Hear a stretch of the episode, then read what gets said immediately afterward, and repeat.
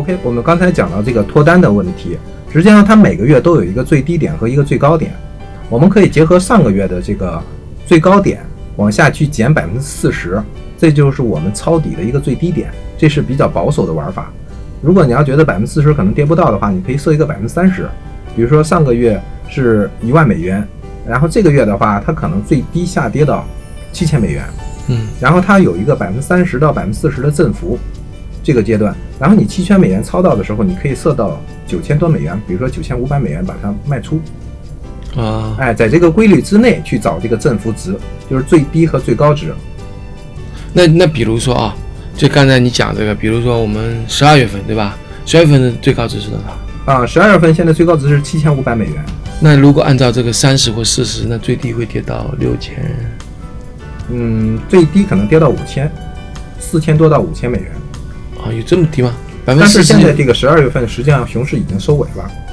哦，这是一个关键，对，因为对的对的就是你要首先确定是牛市还是熊市，对然后再确定最高涨幅和最低涨幅、嗯，这个最低跌幅。我可以给大家就是划分一下一年之中的牛市和熊市的一个周期，嗯就是每年的熊市和牛市大概是半年的时间，嗯就是牛市会占三个月，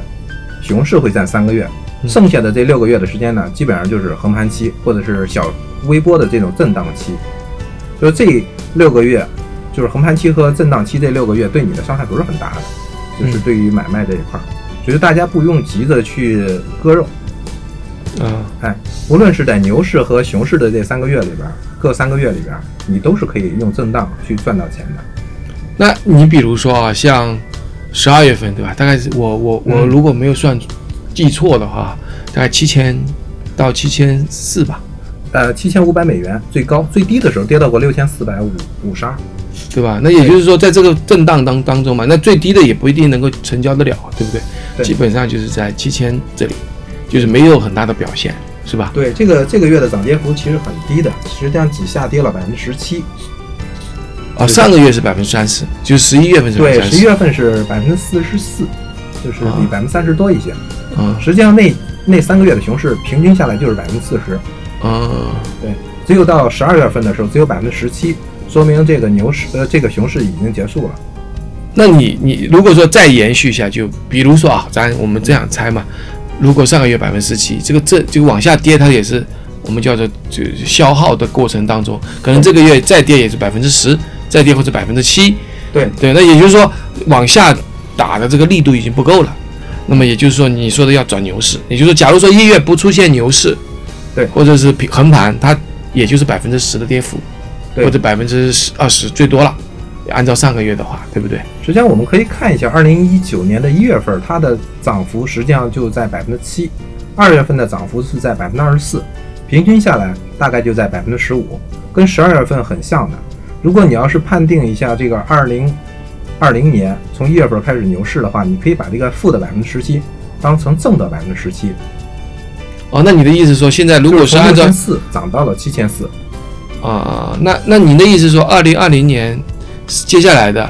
从一月份一直到五月份，其实是缓慢牛市的过程。对，实际上就是一个横盘期，可能跟这个二零一九年很相像，大概有两到三个月的这个横盘期。啊，那你那你觉得大概什么时候能够启动？难道也是回到四月份吗？呃，可能今年可能会提前，根据这个五月份的这个行情，这个比特币行情减半吧，这个产量减半，呃，可能会因为这个各方面的热度，包括大家的一个期望，可能会提升到三月中旬，这个牛市可能就会提前到来。嗯，这个我觉得我也比较相信，为什么呢？一第一个就是过年也提前了，因为年前啊，嗯就中国的农历年的年前好像没有什么表现，什么币都没有表现，去年也是一样的吧，不是大表现，我就是说温和嘛，对吧？年后就开始出现了。对的，那么今年因为年提前了，到一月份了嘛，不是二月份了嘛，等于提前了二十天左右吧，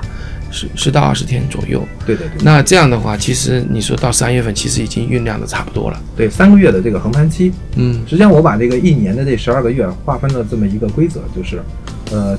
前三个月是叫横盘期，牛市的横盘期，嗯然后牛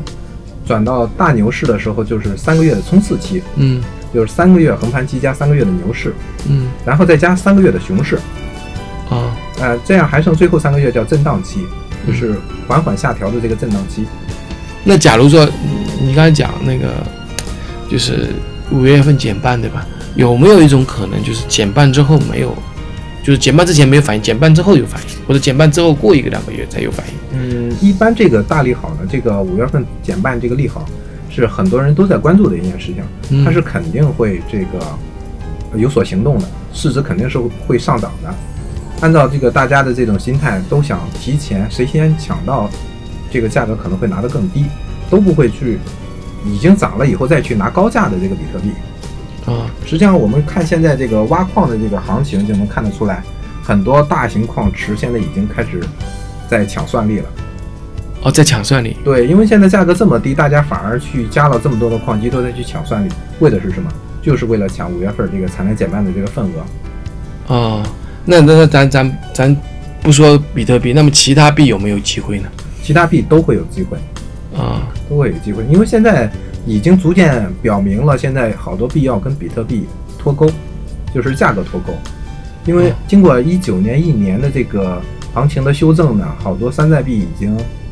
逐渐消亡了。嗯那些挺过来的主流币呢，实际上他们有新的这个庄家已经现在在在酝酿这个事情了，想脱钩去做成第二个和第三个这种比特币。，OK，好，那现在是这样啊，就说我们说五月份是一个减半，对不对？那减半的大牛市，你觉得会，呃，这样的一个牛市会最高到多少呢？嗯，我觉得可能第一次可能会先涨回这个就是一万三到一万五千美元吧，这是第一个初步阶段。嗯然后根据这个，呃，后来这个这几个月入场的这个热度，可能会逐渐的，就是增加吧。嗯第二阶段，我可能我预计可能会涨到两万五到三万美金。哦，那这个是突破了历史新高嘞。对的，对的，嗯因为的确这个四年一次的产量减半，我们可以看一下，二零一四年到二零一九年这四到五年的时间，这个产量减半造成了这个价格的多大的一个翻滚。哦，嗯，其实你刚才讲产量减半，我是觉得今年产能减半不是很振奋人心，为什么你知道吗？就是以前不是减半嘛，现在是十二个，对吧？嗯减半就是变成六个，它只减了六个，对吧？对那以前比如说二十五个减半是减十二个，所以说虽然是减半，但力度其实是最低的。是力度最低，但是它的成本反而是更高了。哦因为比如说现在挖一个比特币，它的成本大概是在六千五百美元左右。嗯如果你现在本身我能挖十个，但是我现在只能挖五个了，我就要需要赔掉三千多美元，哦，明白这个意思吗？所以说现在它的价格最少要达到，现在要达到就是一万到一万一千美元才能保持这个挖矿的成本。